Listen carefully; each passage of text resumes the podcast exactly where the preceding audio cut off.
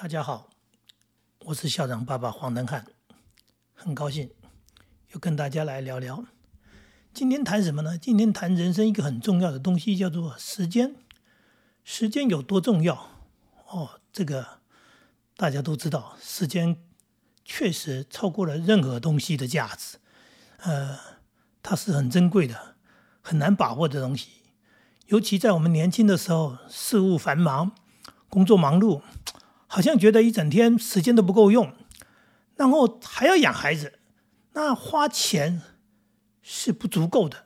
最重要是要付出时间，你要花时间去陪伴孩子成长和学习。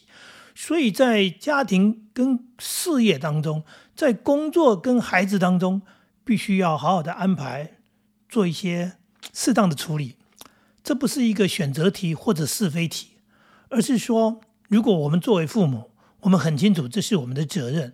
我们如何来用心的处理这件事情，让家庭可以安稳，让亲子之间可以紧密的相连，然后让家人可以共同拥有快乐和幸福。这一点，我和我太太很早就体会到。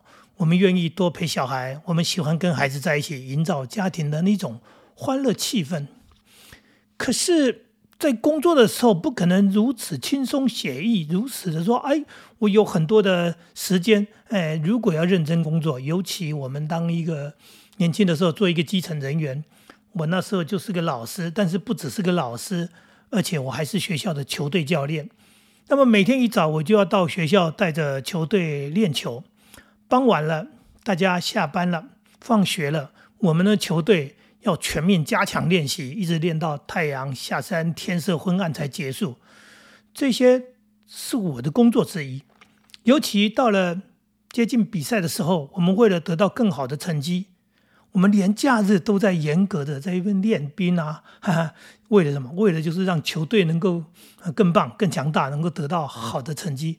那么这么忙碌的工作之下，要如何去兼顾家庭？很多年轻人都是讲时间不够。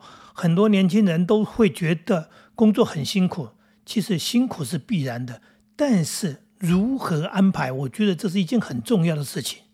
所以呢，我自己遇到这样的状况，早上出门的时候，我提早出门，必须要去练球嘛。那孩子呢？孩子是老婆打理一切，这个时候，老婆是很重要的，夫妻相互的一种分工合作，或者叫相互的扶持是很重要的。可是，在傍晚或者假日的时候呢，老婆呢就跟孩子在学校的操场旁看我们练球。这时候呢，孩子们也可以在校园里面追逐、奔跑、游戏。当然呢，练球休息的时间，我就可以去逗逗孩子，还跟家人聊聊天。这样之下，孩子也培养出对运动的认识跟兴趣，对于学习成长来说，也算是一种收获。而且我们家人并没有远离。后来我自己又面对新的状况，就是为了提升学历，我要去进修。我考上了师大的夜间部。那么每天下班之后呢，我就必须从桃园赶车子赶到台北的和平东路去上课。等到放学的时候回到家，是满天星斗，是已经是半夜时分。这样的时间足足有四年。这四年当中，跟孩子在一起见面相处，几乎都只剩假日，所以我们非常珍惜的每一个星期假日和寒暑假，我们会安排活动，我们会设计行程。只要有力气，就要有惊喜，这是一定的。当然，在这段时间当中，老婆不只是要当妈妈，她还要全力扛起了一个爸爸不在家的特殊状况，扮演着双重的角色。这是一种体谅。那么师大四年好不容易我毕业了，但是我又到彰化师大去进修研究所的学分，这又是四年的夜间部课程，啊，一样要披星戴月的赶路，而且路途更加遥远。还好一星期只要去上课两天，压力不算太大。那么这样子白天工作，晚上进修，还要兼顾家庭。时间真的不够用，体力也觉得会透支。不过最重要是家里有另一半相挺，所以可以放心，可以安心，那就觉得不累了。呃，人就是这么一回事儿，要有人关心，然后让你安心。当然，这就会牵涉到另一半的牺牲。呃，我们常常在家庭当中是角色不平衡的，呃，长久以来不是呃一件好事。也就是说，你当你牺牲了某人，认为是理所当然的时候，这绝对不是一件好事。那么，我太太也是一个老师，她也要进修，她不应该被牺牲。所以呢，我太太她利用暑假的时间去师范学院去完成她的大学课程。那么，当然，他又进一步的也努力的去上了研究所的课程。这样的时间足足有八年的暑假。这八年的暑假，我负责在这假期当中陪孩子。做家事，维持一个家的正常运作。也就是说，当我在忙碌的时候，我太太她母兼父职；而当妈妈在忙着读书进修的时候，我这个做爸爸的父兼母职。我们很努力的去平衡这个家，不要让它倾斜，不要让它有缺口。这是什么？这就是为了家庭的经营，为了家庭的幸福，因为我们在乎。我们的家，其实这是一个现代社会的形式，也就是说，这是一种结构的调整。在这个时代里面，嗯，男女都一样受了教育，在职场上，在工作上，男女其实没有太大的差别。所以，传统的那种男女角色地位，所谓的男主外女主内的情形，其实早就被颠覆、被推翻了。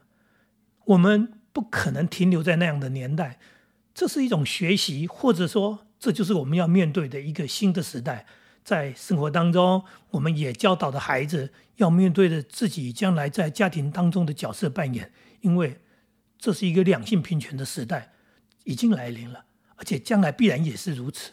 如果你还是很传统的自以为说，呃，我是男人，我很大，我工作赚钱了不起，其实这已经是一个非常错误的一个观念，而且也会造成家庭的失衡。在暑假当中，我扮演了这个所谓的呃父兼母职的一个角色，我揽起了妈妈不在家的这种各种家务事。那么做菜，孩子是从勉强入口到喜欢我做的菜，这当然就让我觉得我挺有成就的。而且呢，我们分工合作，在妈妈回到家之前，我们做了许多大大小小的家务事，让妈妈惊喜感动，她可以。